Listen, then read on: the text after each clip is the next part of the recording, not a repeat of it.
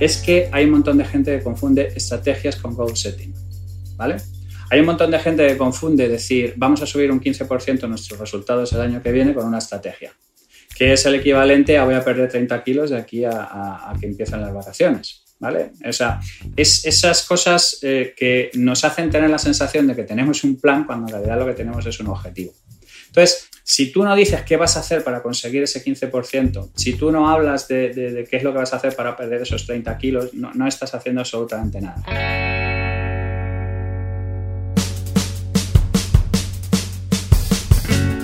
Soy John Cuervas Mons y esto es Intercambio Iónico, un podcast donde entrevistaré a algunos de los emprendedores y CEOs más importantes de España y Latinoamérica.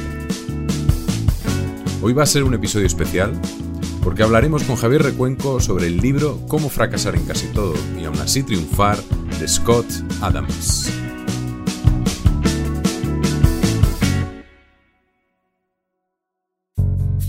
Necesitaba una excusa para preguntar a Recuenco sobre los temas que más me interesan y la encontré. Es una entrevista diferente a las anteriores y enfocada exclusivamente en el libro de Scott Adams. Va a ser como una entrevista a tres bandas, Javier Recuenco, Scott Adams con su libro y yo mismo. A Javier la verdad es que no sé muy bien cómo presentarlo, supongo que lo que voy a decir a continuación es solo la punta del iceberg. Empezó dedicándose a la informática y ahora está centrado en la resolución de problemas complejos o CPS y se define como un futurista de frontera. También es el presidente de Mensa en España, la asociación más grande de personas con alto cociente intelectual del mundo. Scott Adams es el dibujante y autor de la tira cómica Dilbert, muy conocida sobre todo en Estados Unidos, versa sobre el mundo de los negocios y el día a día en una oficina. Además, ha escrito varios libros sobre éxito y negocios, como el que da título a esta entrevista.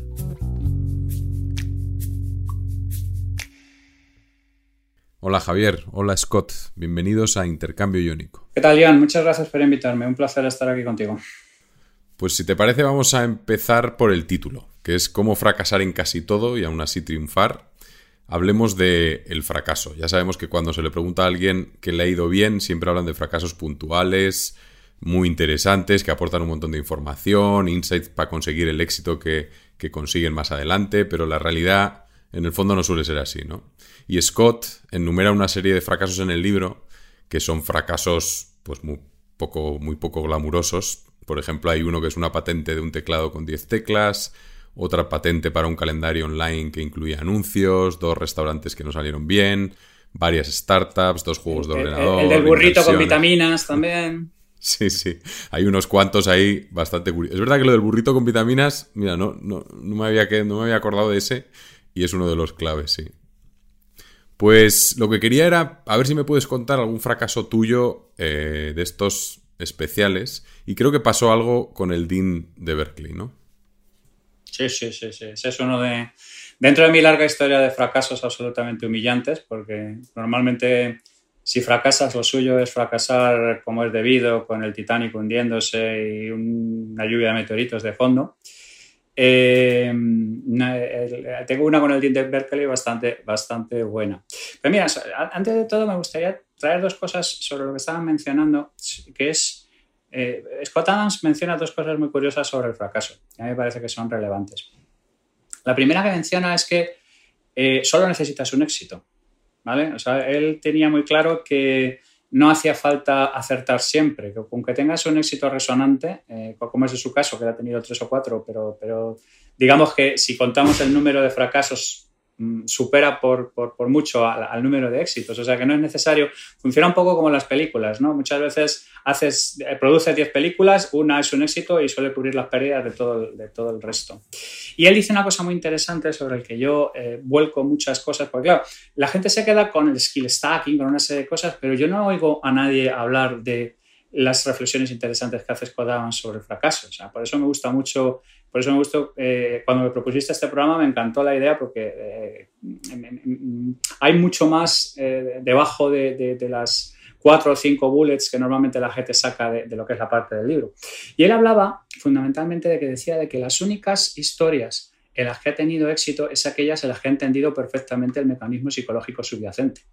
O sea, eh, yo hablo muchísimo de factor X, yo hablo muchísimo de que hay determinadas cosas que tú aplicas, eh, tú vas con la espada de la razón y el escudo de la verdad y te comes una mierda, porque el factor humano es eh, nativamente complejo y es una de las cosas más complicadas de entender. Y Scott lo dice clarísimo, dice, mira, los únicos negocios que han funcionado son los que han entendido perfectamente la psicología subyacente. Entonces, mi historia con el Dean de Berkeley, pero tengo más fracasos, ¿eh? esta es muy sonada. Esta es que es muy sonada. Nosotros estuvimos trabajando en el 2008 a cuenta de una serie de, papers que publicamos un, doctor en la Universidad de Málaga y yo, David Bueno, sobre sistemas de recomendación balanceados, que deberían ser como una especie de evolución de los actuales sistemas de recomendación. Los actuales sistemas de recomendación, las tecnologías básicas que se descubrieron a finales de los 90 no han evolucionado demasiado. ¿eh? O sea, quiero decir, seguimos con mecanismos muy parecidos de recomendación en Netflix, en, en todos los sitios que se supone que debería, en Spotify, que deberían tener sistemas revolucionarios de recomendación. Seguimos en la, primera generación y no se ha mejorado de manera significativa. Entonces, nosotros sí planteamos un tema que incluía personotecnia, incluía una serie de cosas muy sofisticadas. Conseguimos una, cierta financiación parte nuestra, parte de, amigos y, bueno, ya sabes, las tres Fs y, todo este tipo de cosas.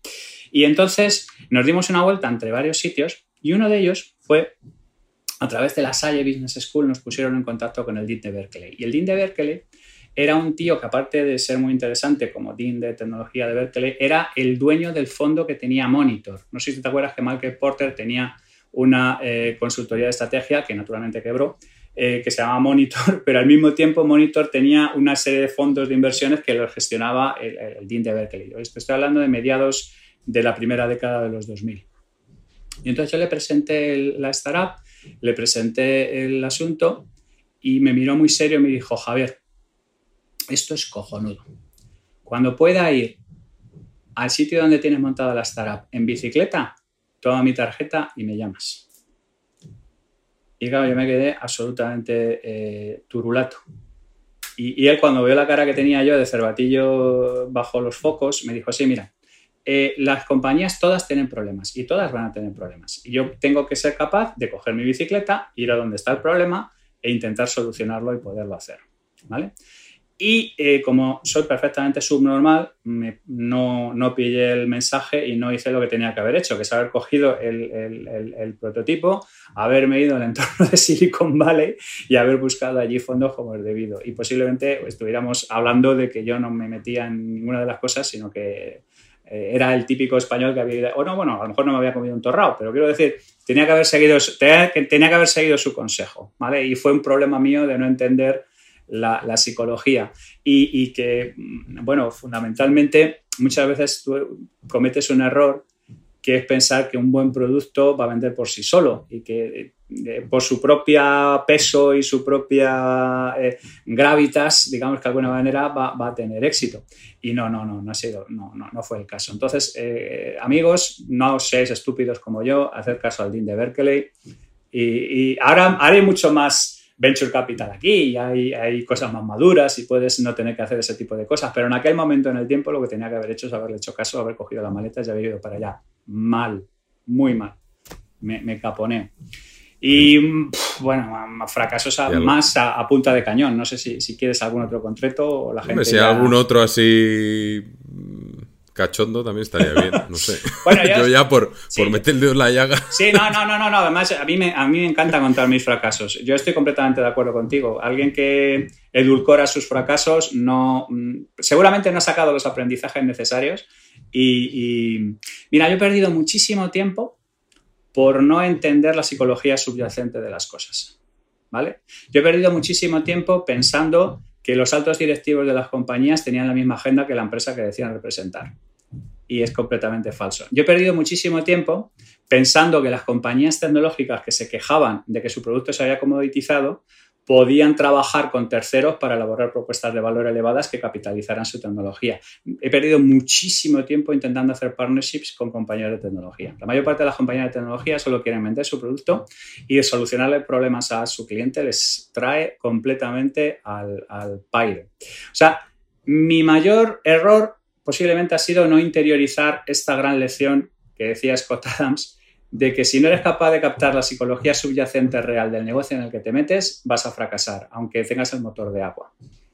Eh, pero vamos, insisto. Eh, sí, sí, pero ese aprendizaje lleva mucho tiempo. Ese hay que meterse muchas leches para aprenderlo al final. No, no, a ver, vamos a ver. El fracaso es que es el gran enseñador. O sea, quiero decir, de, los triunfos no aprendemos. Los triunfos lo único que traen son ubris, lo único que trae es orgullo, lo único que trae es, em, eh, sensación de invulnerabilidad. El, triunfo debilita.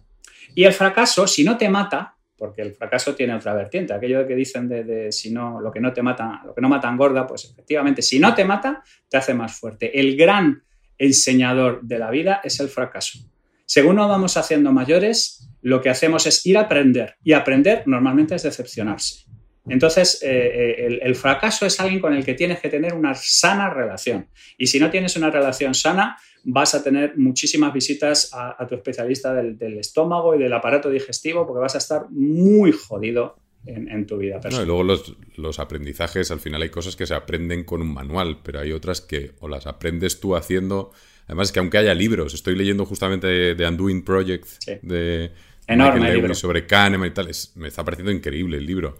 Y ahí ese aprendizaje o ese tema está ahí, pero es que a lo mejor lo lees cuando no has pasado por un fracaso que te lo has encontrado y no lo interiorizas. O sea, está ahí, pero no, no lo valoras tal como lo valoras después. O sea, que es que al final... Eh, Undoing Project, que yo, lo recomiendo y está en mi lista de libros recomendados CPS, mm. tú te das cuenta de que racionalizar algo no es interiorizarlo. Cuando Kahneman te dice que a pesar de describir claramente el sesgo de confirmación, él cae constantemente en él. Sí, sí, esa es la gracia.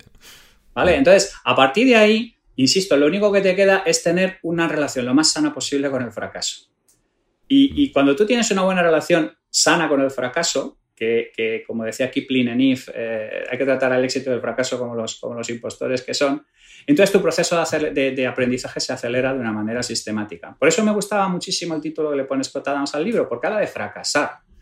Y habla de fracasar como vía de llegar al éxito. Y a mí eso es algo que estoy completamente de acuerdo. Es el mejor, el mejor sistema al final, ¿no? Esto, esto nos lleva justo a la segunda, como la segunda pregunta que tenía, ¿no? Que es el tema de los goals versus systems, la idea de las metas versus los sistemas, ¿no? Que yo creo que es muy interesante. Voy a leer un poquito lo que, lo que él describe, porque eh, es interesante mm, definirlo, yo creo, para todo lo que vamos a hablar después. Que dice, según, a ver, según el libro, un objetivo es algo específico que consigues o no en un en algún momento en el futuro. Un sistema es algo que haces de forma regular que incrementa tus probabilidades de éxito en el largo plazo. Si haces algo todos los días es un sistema, si esperas a conseguir algo en el futuro es un objetivo. Y ahí, pues claro, tiene muchísimo que ver con lo que hemos comentado, ¿no? Y para, para hablar, no sé si quieres, tienes alguna definición sobre esto. Claro, si, si, si tú quieres un... un, por, no tengo nada que objetar a lo que, a lo que comenta Adams, pero si quieres complementarlo con algo, eh, una cosa que dice mucho eh, Richard Ramelt en, en, Good Strategy, Bad Strategy, que es otro libro absolutamente clave, es que hay un montón de gente que confunde estrategias con goal setting. Hmm. Hay un montón de gente que confunde decir vamos a subir un 15% nuestros resultados el año que viene con una estrategia, que es el equivalente a voy a perder 30 kilos de aquí a, que empiezan las vacaciones. ¿Vale? O sea, es esas cosas eh, que nos hacen tener la sensación de que tenemos un plan cuando en realidad lo que tenemos es un objetivo.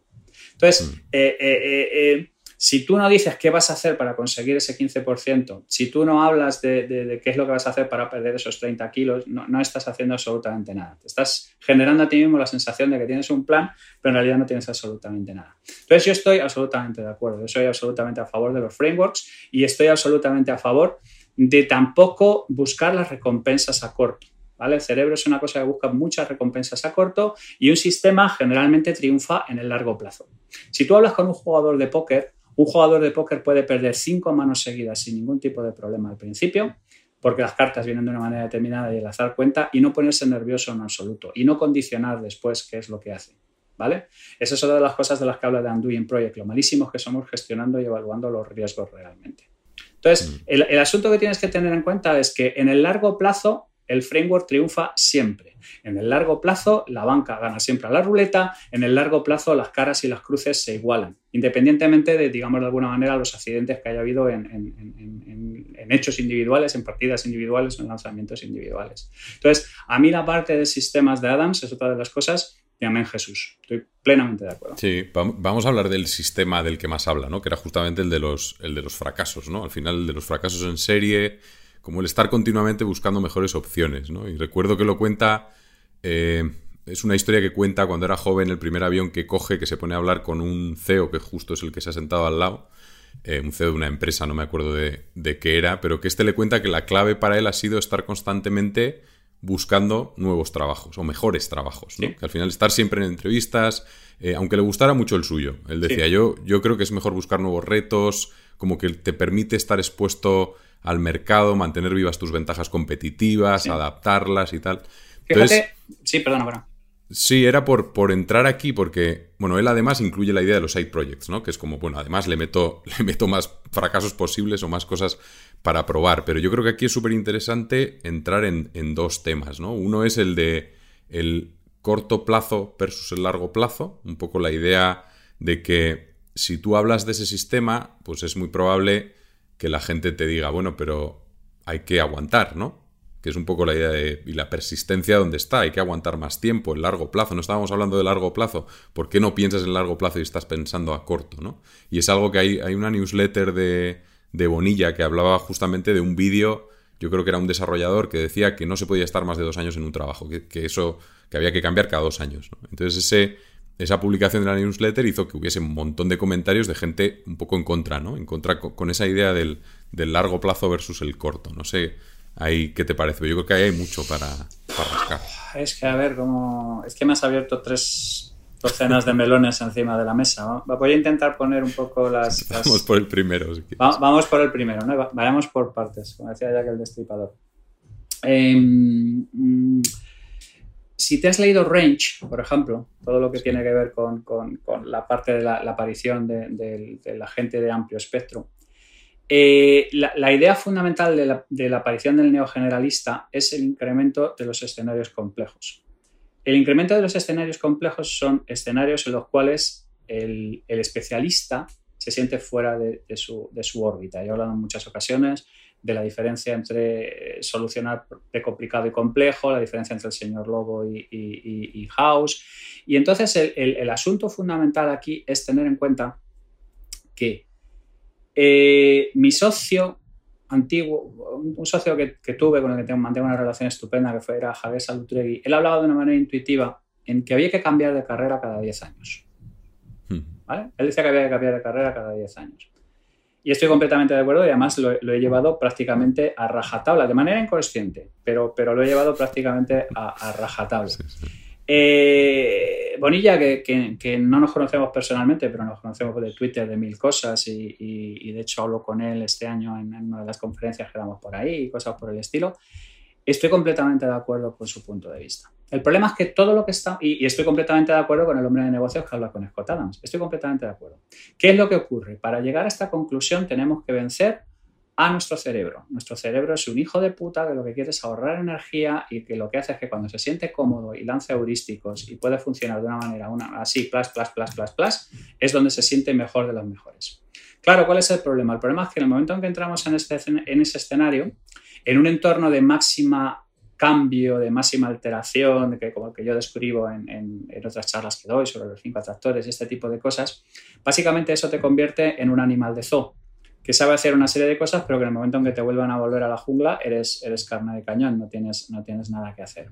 Entonces, esos cambios que hay que hacer cada dos años son absolutamente importantísimos, absolutamente importantísimos, por la sencilla razón de que en el momento en que te especialices, eres carne de ere eres carne de, que hay una disrupción de cualquier tipo y que te pongan. Aquí Bonilla, Bonilla en la newsletter no se llega a mojar, ¿eh? él pone referencia de otro, de otro desarrollador. Sí, pero a ver, Bonilla, mm. Bonilla, Bonilla mucho más inteligente que yo, o sea, quiero decir, yo donde hay un buen charco, allí voy con las catiuscas.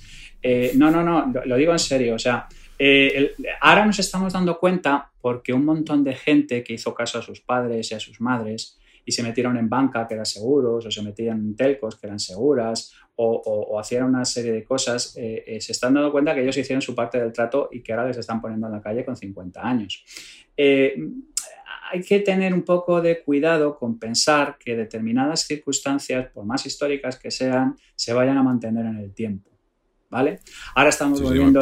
peor, son las universidades y las carreras. Las universidades es una de las cosas más endogámicas y más tristes que, que, puedes echar a la cara, ¿vale? O sea, mm. en general el asunto es, en el momento en que tú piensas que ya has llegado donde tenías que llegar y que a partir de aquí puedes funcionar con el piloto automático, estás jodido. Y estás jodido por la naturaleza del trabajo y por la naturaleza de las cosas y por cómo están cambiando las cosas y por un montón de cosas. Entonces, el, asunto es, estas cosas que, obligan de alguna manera a ir en contra del cerebro es, son absolutamente críticas para conseguir un pequeño edge. Porque además son multiplicativas, como luego habla Scott Adams, mm. como habla de la parte de, de skill stacking, como, pero es que a mí, por ejemplo, sacarme de CTO y acercarme al dinero me ha hecho mucho mejor profesional. Y ahora, por ejemplo, sería mucho mejor CTO que cuando dejé de serlo, que la última vez que lo fui fue hace casi, casi, casi 20 años.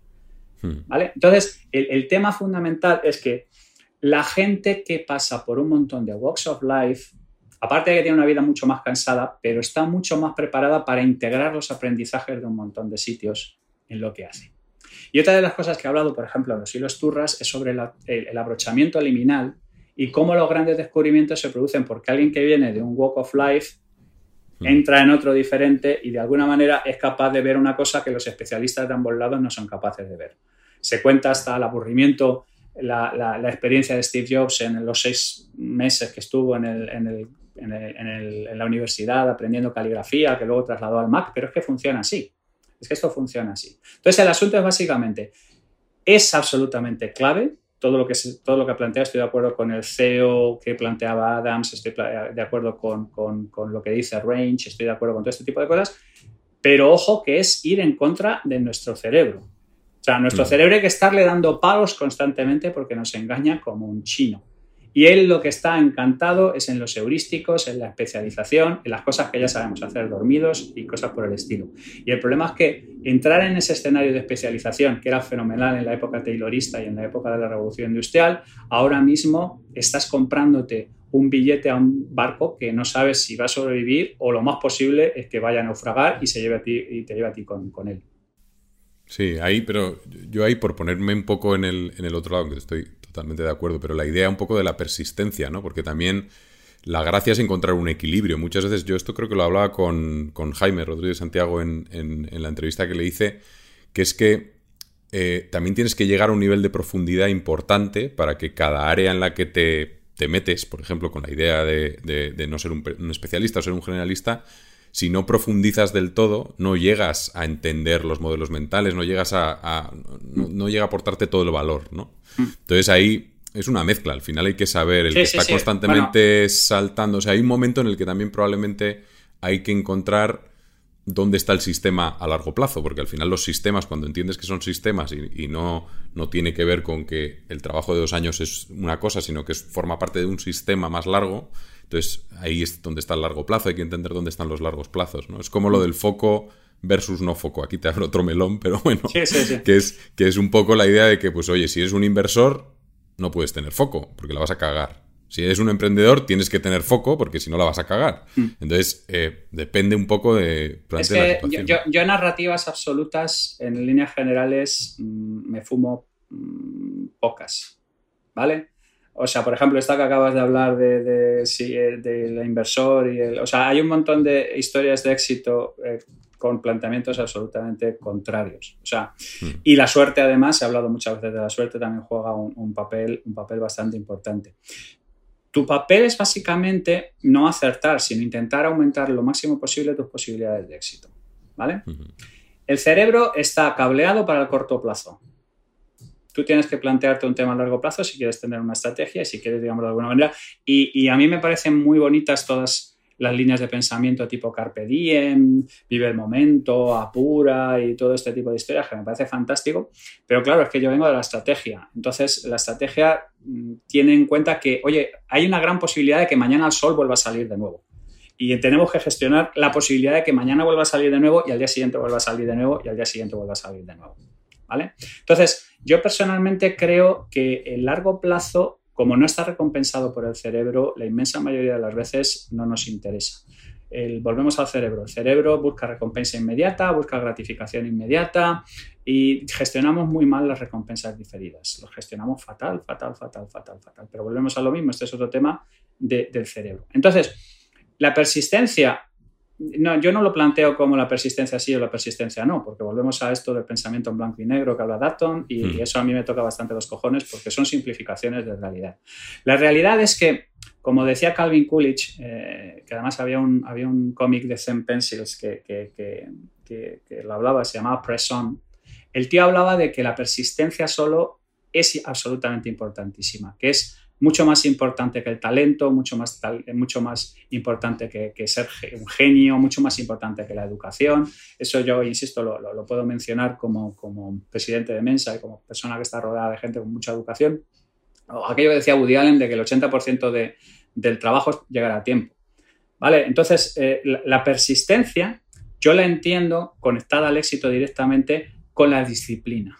Lo entiendo, digamos, con, algo casi conectado con el estoicismo, con el hacer lo que debes, con el imperativo categórico de Kant, ¿vale? Que lo que hablas pudiera ser utilizado como regla universal. No con la cabezonería, con la incapacidad de cambiar, con la poca flexibilidad, etc. Yo creo que muchísimas de las discusiones que se tienen es porque la gente, como Wittgenstein dedica todo el Tractatus a decir que el inmensa mm, problema de los problemas de, los problemas de la filosofía es que están mal planteados desde un punto de vista verbal en entornos grises donde hay ambigüedad y por lo tanto son válidos y nulos de facto. Y como no están bien planteados, pues son irresolubles y por eso llevamos 440 eh, siglos dándonos la vuelta sobre las mismas cosas. Pues aquí yo creo que pasa un poco lo mismo, ¿vale? A mí me parece que simplificar los temas diciendo, no, mira, es que si tú eres inversor no puedes ser especialista, si tú estás en una startup no puedes hacer más que el focus. Hay varios libros, por ejemplo, sobre la importancia de tener una segunda carrera por oxigenar tu cabeza, por tener un side hustle, por, digamos, de alguna manera balancear las frustraciones de tu, de tu objetivo principal con, con, cosas que te pueden tener un poco más de sentido, por combinar cosas de uno y del otro, por garantizar la cosa más complicada que hay, lo que yo llamo esto del salto de la teta, ¿no? Cuando abandonas algo que ya funciona, que funcionó, pero que ahora mismo se está deteriorando y te saltas algo que todavía no está funcionando, que es el momento de máxima incertidumbre, ¿vale? Entonces, eh, si tú estás trabajando con un side hustle, digamos que de alguna manera puedes estar, yo qué sé, a lo mejor estás atrapado en una multinacional con que estás haciendo un trabajo de mierda y te estás todos los días preguntando por qué no monto una startup o por qué no hago algo con mis amigos o por qué no me meto en, NFTs o en blockchain o en cosas que a mí me molan de verdad y no estoy aquí haciendo gilipollas. Yo generalmente lo que recomiendo es que abras un, un side quest, pero no abandones el principal, ¿vale? Intenta de alguna manera combinar ambas cosas, diversificar, buscar aquí lo que no te da el principal e intenta hacerlo crecer, porque lo más normal cuando intentas salir de un trapecio y no vigilas el tempo es que saltes de uno y te encuentres con el vacío, porque ahí no hay nada. Ya he estado trabajando en un montón de cosas que ahora mismo, por ejemplo, se están animando, pero que durante muchísimo tiempo he estado predicando completamente en el desierto. ¿Vale? Hmm. Entonces, yo con lo que tengo problemas es en general con el pensamiento en blanco y negro, con las cosas colocadas en, en bloque. Entonces, Mm, me cuesta mucho hablar en términos absolutos y la gente se pone muy nerviosa. ¿Por qué? Porque lo que gestiona el cerebro de puta madre es el blanco, el negro, los contrastes, los, eh, mm. entonces es, eh, estamos todo el día peleando con nuestro cerebro, que es, quiere las cosas claras, quiere mensajes básicos, quiere usar sus heurísticos y es que la realidad no es así.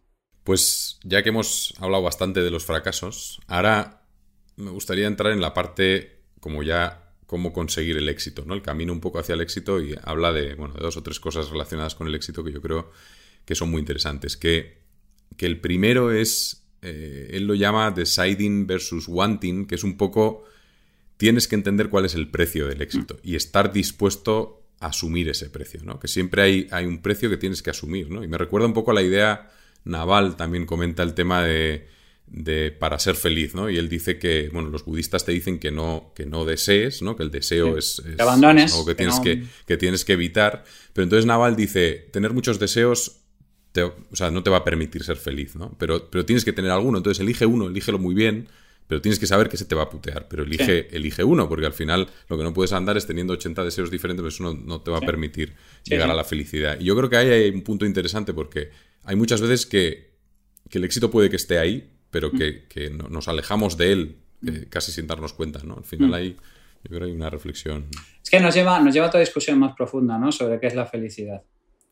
Porque, claro, hay un montón de gente que, digamos, de alguna manera asocia éxito a felicidad y luego se da cuenta de que son cosas que, si bien se pueden parecer, pero no, no, es, no es necesariamente así.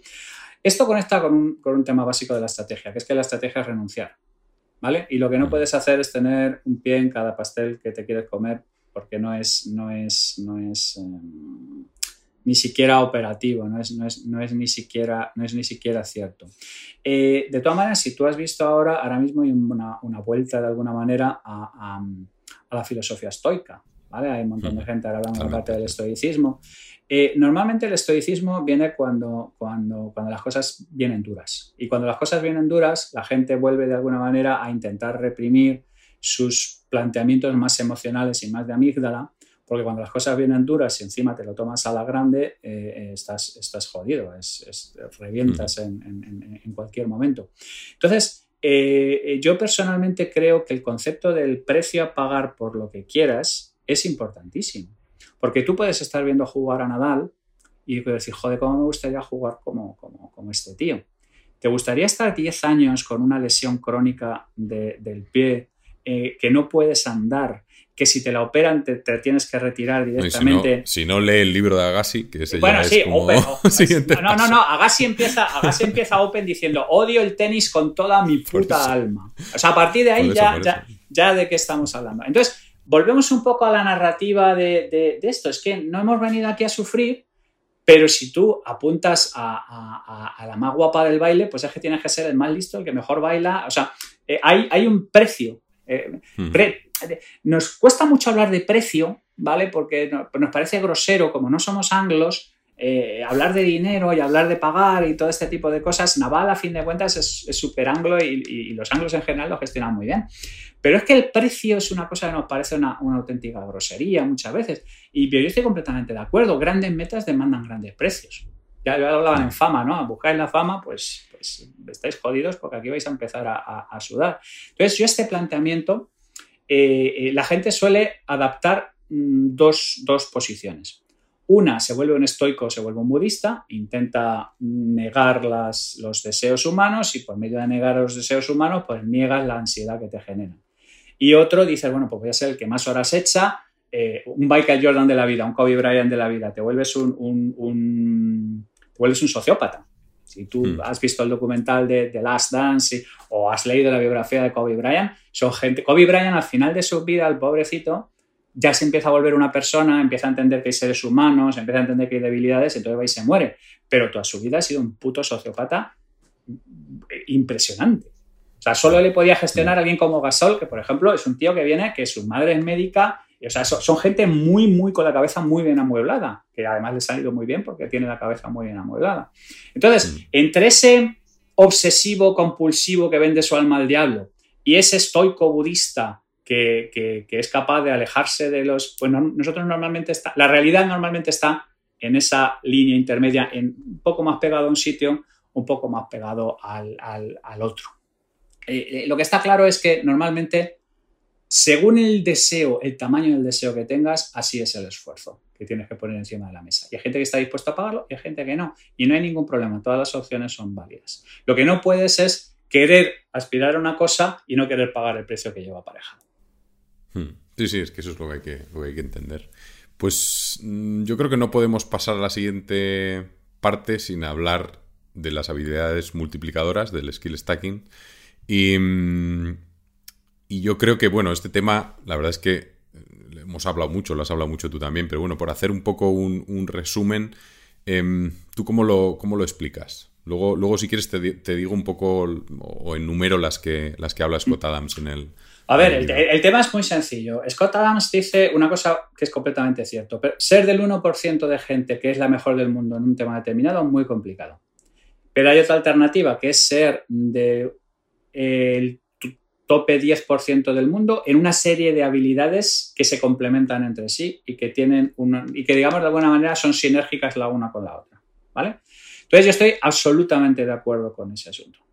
Y además estoy absolutamente de acuerdo porque vamos, yo soy ingeniero de formación Y un ingeniero, por regla general, sobre todo en el sistema educativo español, es una persona a la que se le deforma y se le troncha de una manera brutal desde el principio, porque como tiene que sobrevivir y tiene que pasar una serie de pruebas de, Hércules para poder llegar al otro extremo, sale por el otro extremo una persona completamente eh, capitidisminuida, o sea, hipertrofiada en un sitio y capitidisminuida en el otro. ¿Vale?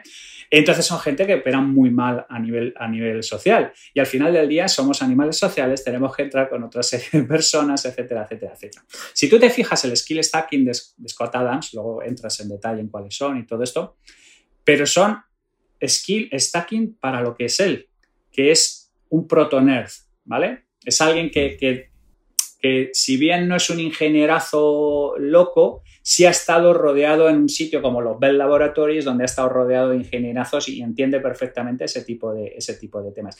De hecho, Dilbert tiene un éxito brutal porque conecta con un montón de gente que no estaba representada en ese momento en la cultura general, pero que poblaba todas las grandes corporaciones. ¿Vale? Los Boeing, los HP, los Bell estaban llenos de ese tipo de gente que no estaba en la cultura popular. No eran los tiempos de eh, Big Bang Theory y, este, y este tipo de cosas. Entonces, tienes más posibilidades de hacer, este, de, hacer skill stacking que de convertirte en ese 1% mundial de especialista, pero es que aparte las, las, habilidades efectivamente son multiplicadoras. O sea, si tú eres capaz de acumular 6, 7 y 8, no es lineal, es un tema exponencial. ¿Vale? Mm. Entonces es, es mucho, obtienes mucho más rendimiento eh, de 3, 4, 5, 6 de, una manera exponencial que sencillamente pensando que 2 te da un 2 por, 3 te da 3 por, 4 te da 4 por, ¿vale? Entonces, ese planteamiento me parece absolutamente brillante. Es el primer sitio donde lo vi planteado de una manera específica.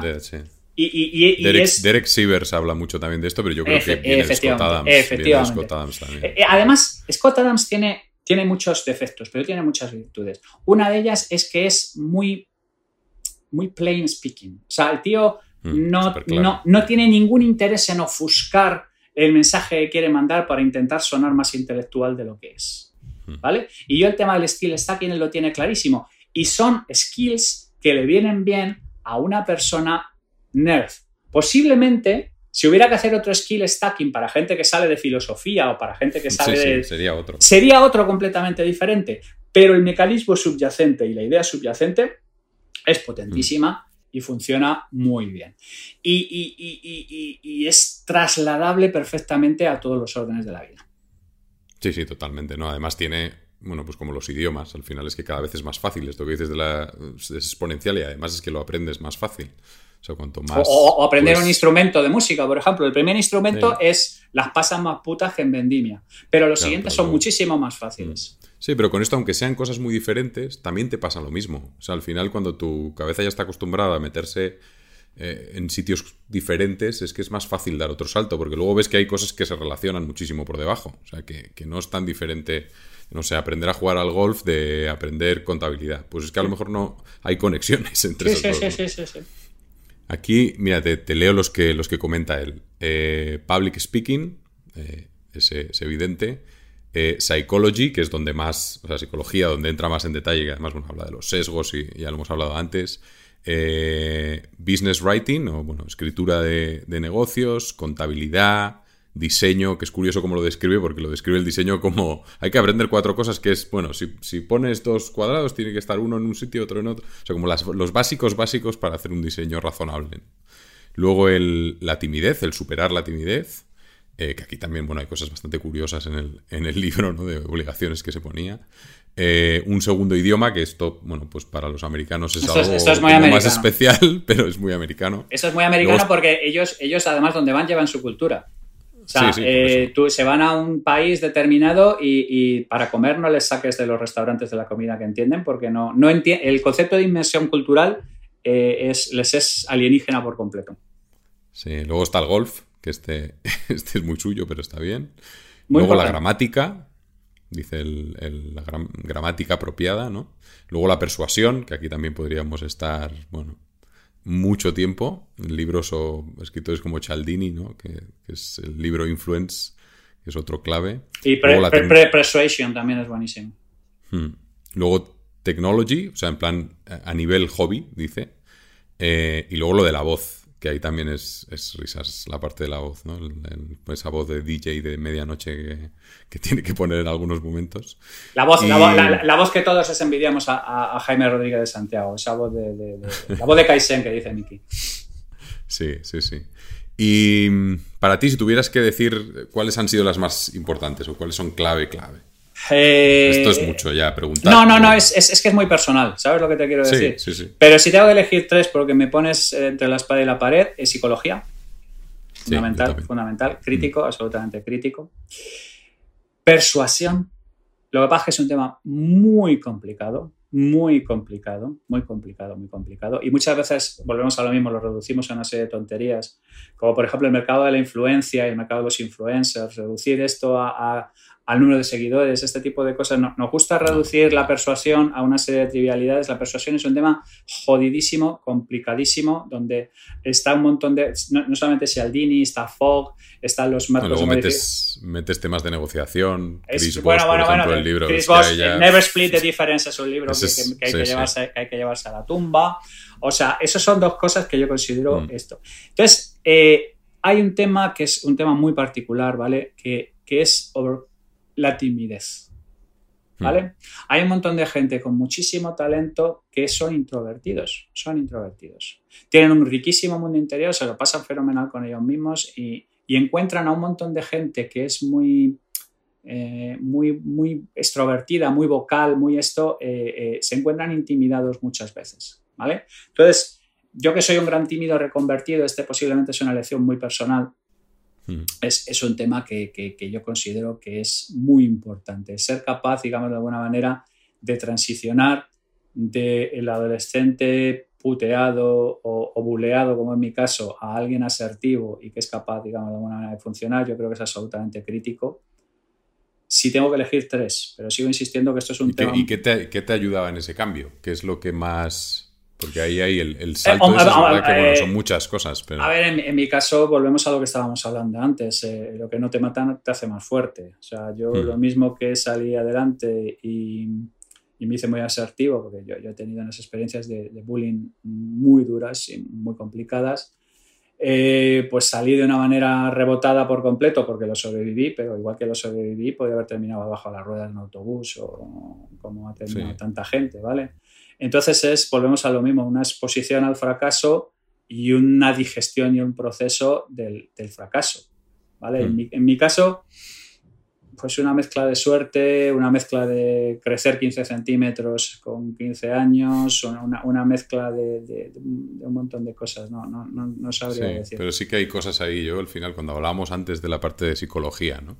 que yo siempre, me da la sensación que yo solo aprendo haciendo, entonces yo he aprendido psicología porque he ido a psicoanálisis durante muchos años. Mm. Entonces esa es la mejor manera, en el fondo, de aprender, de aprender sobre psicología. ¿no? Y el psicoanálisis yo creo que tiene, tiene un poder ahí que además te permite entender. Yo me he dado cuenta después del valor que tenía haber hecho psicoanálisis, no para mí personalmente en la parte de, mejorarte tú, sino en la parte de que era un, o sea, un skill cojonudo, porque de repente conozco a las personas eh, mucho más de lo, que, de lo que conocen otras personas, ¿no? Por haber hecho ese análisis conmigo mismo. Yo creo que ahí te aporta esa doble. Claro, pero fíjate, es, es, un tema muy interesante porque el, psicoanálisis está muy denostado por un montón de, hmm. profesionales de la psicología. O sea, Ramón Nogueras es muy amigo mío y Ramón Nogueras le mete unas hostias al psicoanálisis que no es, no es ni medio normal. Pero yo, por ejemplo, me he leído muchísimo a Freud, me he leído muchísimo a Jung, me he leído muchísimo. Y hay un montón de cosas que las pongo en salmuera, pero hay un montón de cosas que son muy interesantes para entender, digamos, de alguna manera, cómo, cómo funciona la gente y lo importante que es entender cómo puede funcionar la gente. ¿Vale? Entonces, volvemos a lo mismo. Eh, a mí lo que me toca la pera es ese pensamiento blanco-negrismo, ¿sabes lo que te... Sí, o lo de comprarle todo el pescado a alguien. Comprarle no, no, va de eso. eso es, yo, yo, yo, lo resumo en eso. Adams es un ejemplo palmario. Adams es un tío que a mí yo lo recomiendo en un montón de sitios y que dice gilipolleces como, como, como, como, vamos, se, se queda a izquierda a la derecha. Pero la parte de la psicología, la parte de la psicología, yo de verdad que es fundamental. Somos animales sociales, la mayor parte de las cosas no las desarrollamos en el vacío y muchas veces salimos del sistema educativo pensando, insisto, que con el escudo de la verdad y, la espada de la razón se va a un montón de sitios y en realidad no te comes una mierda hasta que no entiendes realmente qué es, qué, es lo que hace la gente que tienes enfrente, qué es lo que le mueve de verdad, cuáles son sus incentivos reales y, o sea, psicología y persuasión son dos cosas que, que yo personalmente creo que son críticas. Pero insisto, estos son listas particulares.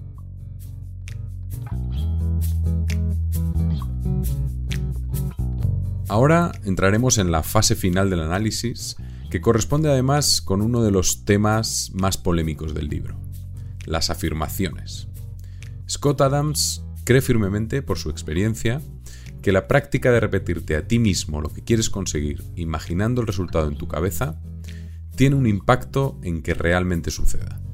Él explica que no es lo más importante y que por supuesto hay miles de factores, pero algo tiene que ver. La forma habitual sería, por ejemplo, escribir todos los días 10 veces la frase Yo, John Cuervas Mons, voy a ser un astronauta. Esto en el caso de que quieras ser astronauta, claro. Hay mucha gente que, cuando llega a esta parte del libro, desconecta y le quita valor al resto del libro justamente porque no le encaja este tema. Hablaré con recuenco sobre la idea de que no hay que comprarle todo el pescado a nadie, pero también sobre la importancia de creer en algo que no está en tus manos. Pero antes de continuar, que sepas que si te suscribes a la newsletter Intercambio Iónico, recibirás además de las entrevistas una selección con los libros y podcasts que he escuchado y leído durante el último mes. Entra en intercambio-iónico.com y suscríbete. Vamos a, la, meta, a la meta pregunta. ¿vale? La, meta pregunta aquí es, eh, ¿por qué la gente en el momento en que escucha una idea que no le convence, desconecta? O eh, cuando yo hablo de no comprarle todo el pescado a nadie, tiene un reverso esa frase que es a todo el mundo le puedes comprar una parte del pescado que plantea. ¿Vale? Entonces, yo estoy hasta los santísimos cojones de gente que le zumba a Adams, que le zumba a Ayn Rand, que le zumba a, a, Piketty, ¿vale? Yo me meto muchísimo con Piketty. O, a Taleb. O a, Taleb. Que Taleb es como el 98% tiene eh, sentido. Es exactamente, es decir, es decir, chicos, de verdad, o sea, ¿por qué, por qué cojones... ¿Por qué cojones sistemáticamente le tienes que zumbar a cada idea que sale de la boca de esa persona porque tú ya te has posicionado como parte de definición tuya como un anti esa persona. O sea, eh, eh, vamos a ver. Eh, si, tú escuchas a Escotado, por ejemplo, en, una charla que tiene por ahí con Monedero, Monedero le dice que tú, con lo que has sido tú como cojones, te escribes tres, tres tomos como los enemigos del comercio, diciendo que el comunismo es una puta mierda y que no vale absolutamente para nada. Y dice Escotado, pues con mucho dolor, con mucho dolor, porque yo quería, quería querer, una vez que había perdido la fe católica, el comunismo era lo que iba a igualar a una sociedad moderna, en la realidad y todo eso. Pero es que me he dedicado 20 años y al cabo de 20 años eh, pues me he dado cuenta de este síntoma. O sea, sé cómo he explotado. No quiero decir pasar de la izquierda a la derecha, sino sé capaz de cambiar jodidamente de opinión. Cuando mm. los datos te dicen otra puta cosa. Y sé capaz de separar el autor de la obra y sé capaz de separar la idea del este y no te leas la solapa de un libro y piensas que, entiendes a esa persona. ¿Vale? Entonces es, es, desesperante. Claro, a mí cuando este tío me habla de, las, de las afirmaciones, pues claro, yo entro en, en el rollo Coelho, pero sin embargo, por ejemplo, hablas con un montón de deportistas y te hablan de la importancia de la visualización. O te lees cualquier biografía de Led Sí, es verdad, es verdad, Te lees cualquier biografía de Led Zeppelin mm. y te das cuenta que Jimmy Page se creía todas las movidas satanistas y de telema de Aleister Crowley y él había llegado al éxito porque aquello funcionaba.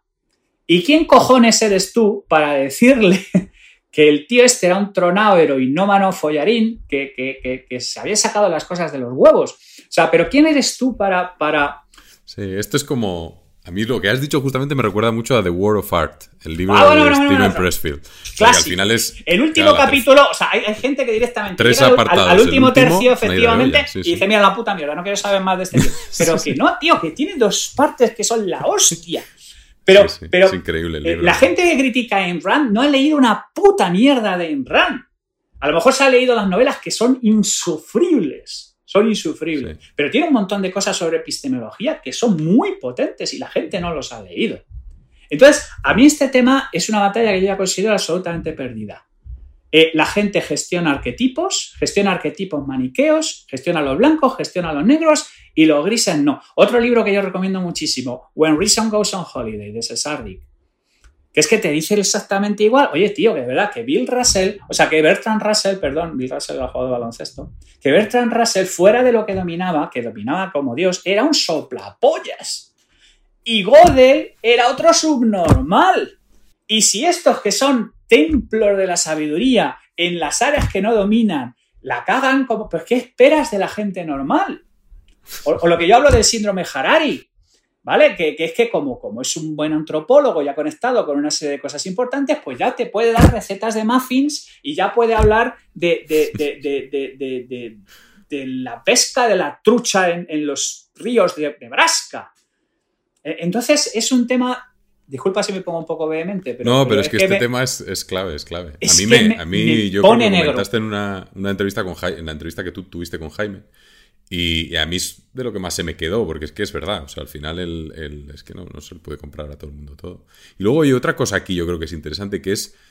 Eh, lo hemos dicho con las afirmaciones, también está en The World of Art de, de Steven Pressfield, que es. Hay que creer profundamente en algo. Es que al final hay un punto también de que es, que es comprarles ¿eh? la idea un poco de, decir. No, pero, pero eso es, otra cosa. A lo mejor la, la fe o tener que, creer profundamente en algo es, importante, por ejemplo, para un sistema para que funcione. Yo soy una persona que en eso, por ejemplo, cree profundamente. Lo que sí estoy es dispuesto a que venga cualquiera y me convenza de que, de que tengo una creencia equivocada. No hay ningún problema. Es lo que estaba diciendo, mm. como parte del hilo que en el que hablé de la metodología. Hay que estar dispuesto a saber cambiar de vagón sin traumas. Pero yo personalmente creo que hay que tener una serie de creencias. Porque es que Al final necesitas un... Es que es la idea de esto, otra entrevista que tuve con Almudena Román, que es la, la CEO, editora general de, ING Direct, y, ella en su recorrido pues, de toda la vida trabajando en ING, pues había estado con, con, trabajando con distintos coaches, hasta que donde encontró ella el liderazgo que a ella le funcionaba, es cuando aprendió que tenía que perder el control.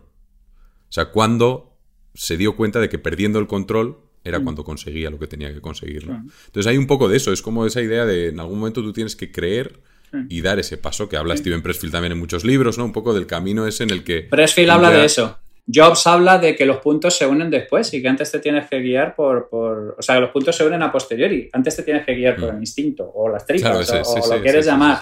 El, el, el, salto de fe. Si tú haces compres problem solving, no puedes decir, es que esto lo he hecho antes en este sitio.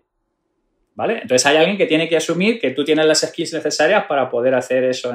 O sea, yo de verdad, yo sí soy un hombre de fe. Yo soy una persona atea, no creo en la religión, no creo, pero sí soy un hombre de fe. Sí, sí creo que una persona debe ser capaz de clavar talón y de pelear por lo que cree y de defender las ideas que cree.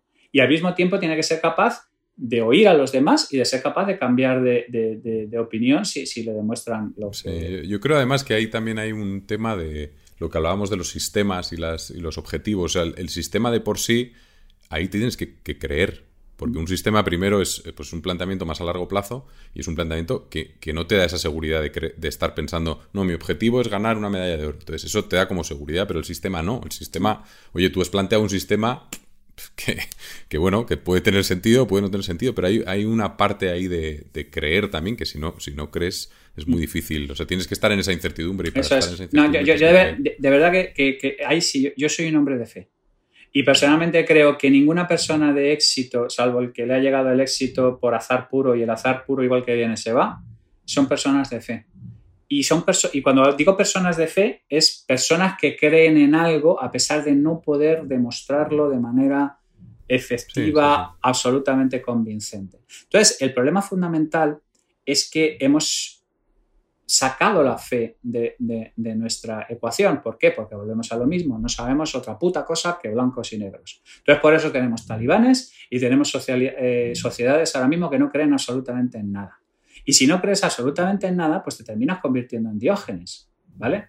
Y, terminas siendo una persona brillantísima que no deja nada, no escribe nada, y si sabemos algo de ti es por toda la gente que le maravillaba tu inteligencia y quería de alguna manera dejarla para, para esto, pero, pero, pero vives, en un, en un, vives en un barril haciéndote pajas y cagándote encima. ¿Sabes? Sí, sí. No, no, y ahí sí, volvemos al tema de los estoicos y tal. Yo creo que también ha eh, impactado, ha impactado mucho porque al final es algo muy práctico que te permite, o sea, esa creencia o esa fe es como tener un marco, tener una red de seguridad, que Tim Ferriss habla mucho de eso, ¿no? El, el- eso es, es clave para no tener que estar pensando a cada momento qué es lo que vas a hacer con todo lo que te encuentras. Porque Ah. Es que entonces, Yo, eh, yo- yo- yo entiendo lo que hablabas del Mudena, ¿vale? ¿Cuál es el problema? El problema es que otra cosa que odia al cerebro es la incertidumbre. Y vivimos en tiempos de máxima incertidumbre. Entonces ahora el cerebro está muy jodido. El cerebro está muy jodido. The Undoing Project habla de todo eso. El cerebro está programado durante miles de años para hacer una serie de cosas que ahora mismo son lastres, porque han cambiado por completo las circunstancias que nos rodean. Mm. Entonces, en un momento dado, lo que hay que ser es capaz de esguinzar el cerebro, de desconectar el cerebro. Que eso se hablo yo en, en- en mi, en mi- en mi máster de, de Complex Problem Solving. Todo lo bueno viene de cuando hemos desconectado el cerebro y le hemos obligado a estar en una posición incómoda. Y, y- y- y- es así. O yo lo veo así, por lo menos. Sí, sí. Pues yo creo que vamos a dejar un poco la parte ya del, del libro y Scott Adams y entramos a una parte final que son preguntas rápidas, preguntas, bueno, que puedes responder rápido o, o no, como tú quieras, y que también vamos a hablar de, de libros o de, mm, al menos de lecturas, de cómo lees, aunque hemos hablado ya mucho de libros, o sea que tampoco, tampoco vamos a, a entrar muchísimo, pero si tú tuvieras que elegir uno, Mm. ya sé que es complicado, pero si tuvieras que elegir uno o decir el que más has regalado, ¿cuál sería? Eh, Good Strategy, Bad Strategy, de Romelt. Vale. Pues Pero, pero me estás haciendo elegir, o sea, quiero decir. Sí, sí, hay más, hay más. Esto es como decir, escojo una de tus hijas. Tío. Y la siguiente es cómo lees. O sea, lees mm, por las mañanas, lees por las noches, lees en Kindle, papel, eh, lees especialmente rápido. Eh, eh, a ver, yo leo, yo mi, mi vida es el, el Caliber y, y Kindle. Y es por una opción práctica, ¿vale? Porque me he comido una mudanza de 10.000 libros en papel, eh, te ha tenido que venir un tráiler a mi casa y, y- y y nunca más. O sea, es una cosa que es una experiencia absolutamente eh, traumática. Leo a toda velocidad. Y no porque tenga un método de lectura rápida ni todo por el estilo, sino porque, pues porque leo de manera absolutamente salvaje desde que levantaba un palmo del suelo y lo he desarrollado una, una- una técnica. Eh, cuanto más leo, generalmente es cuando me voy a dormir. De hecho, si no leo, no puedo dormir. Estoy jodido en los sitios donde tengo que dormir cuando no leo porque es que apagar mi cerebro es, es complicado. ¿vale? Luego, por ejemplo, me cuesta también despertarme. O Yo siempre digo que hay gente que tiene que levantar una avioneta y yo tengo que levantar un Boeing 757. Entonces es, es un, tema, es un tema complicado. Eh, ¿Cuánto tiempo eh, el que tenga disponible? O sea, quiero decir, mi ocio principal es leer. ¿Cómo elijo los libros? Eh, pues cada vez es más complicado, cada vez es más complicado. Pero generalmente ya hay un montón de sitios a donde voy a tiro fijo sobre las cosas que me gustan, la gente que recomienda. Luego, por ejemplo, Twitter, que ahora ha entrado fuerte desde que José Luis Antúnez me recomendó que, que entrara, pues me, me está resultando una fuente de libros. No hay una única fuente, hay centenares de sitios Mm. donde, de donde recojo información. Lo que pasa es que se está volviendo más complicado porque mm, yo he incrementado mucho mi ritmo de, de lectura y de digestión en los últimos 4 o 5 años. Y por decir un número, tienes. Sí, sí, a ver, yo normalmente leo unos 100 libros al año y cuando Mm. viene un año de pandemia, eh, 150 o 160.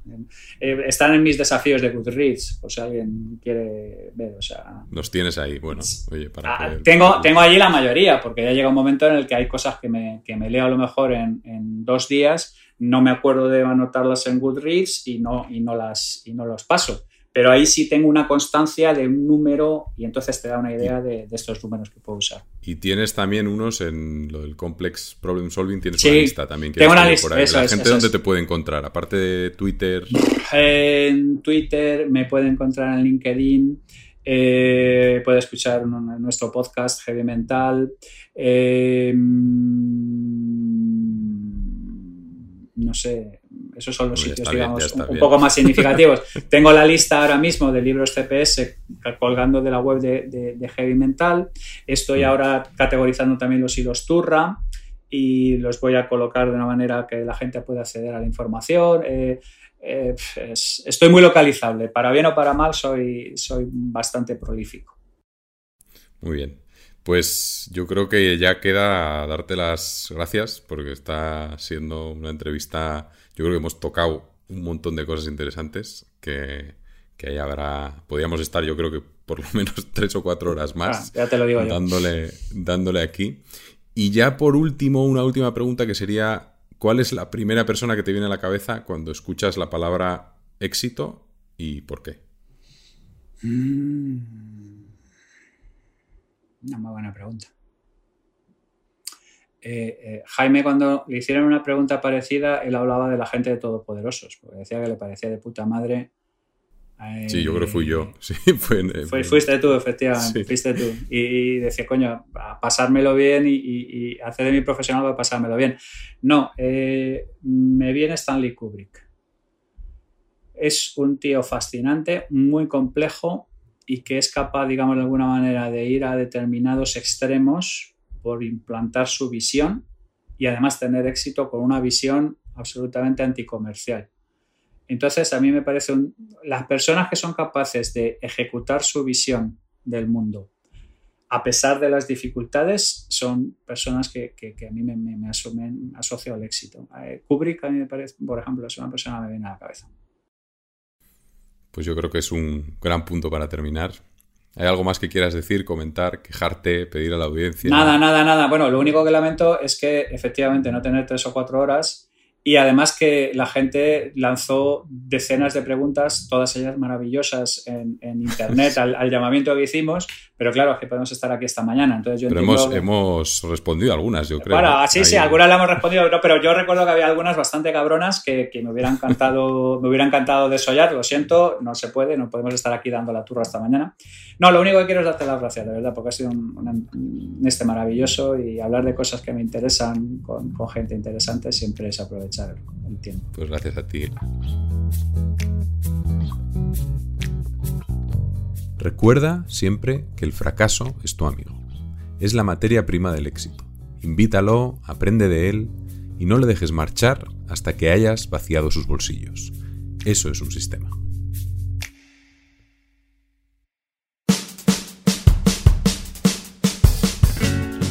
Si te ha gustado la entrevista, puedes suscribirte al podcast en Apple, Spotify o en tu plataforma favorita, o mejor todavía, coméntaselo a tus amigos, familiares y conocidos. Y recuerda que si te suscribes a la newsletter en intercambio-iónico.com, recibirás además un email con los libros y podcasts que he escuchado y leído durante el último mes. Puedes encontrarme en Twitter en arroba con V y M al final y un saludo muy especial para Craig Lawless en la producción del podcast.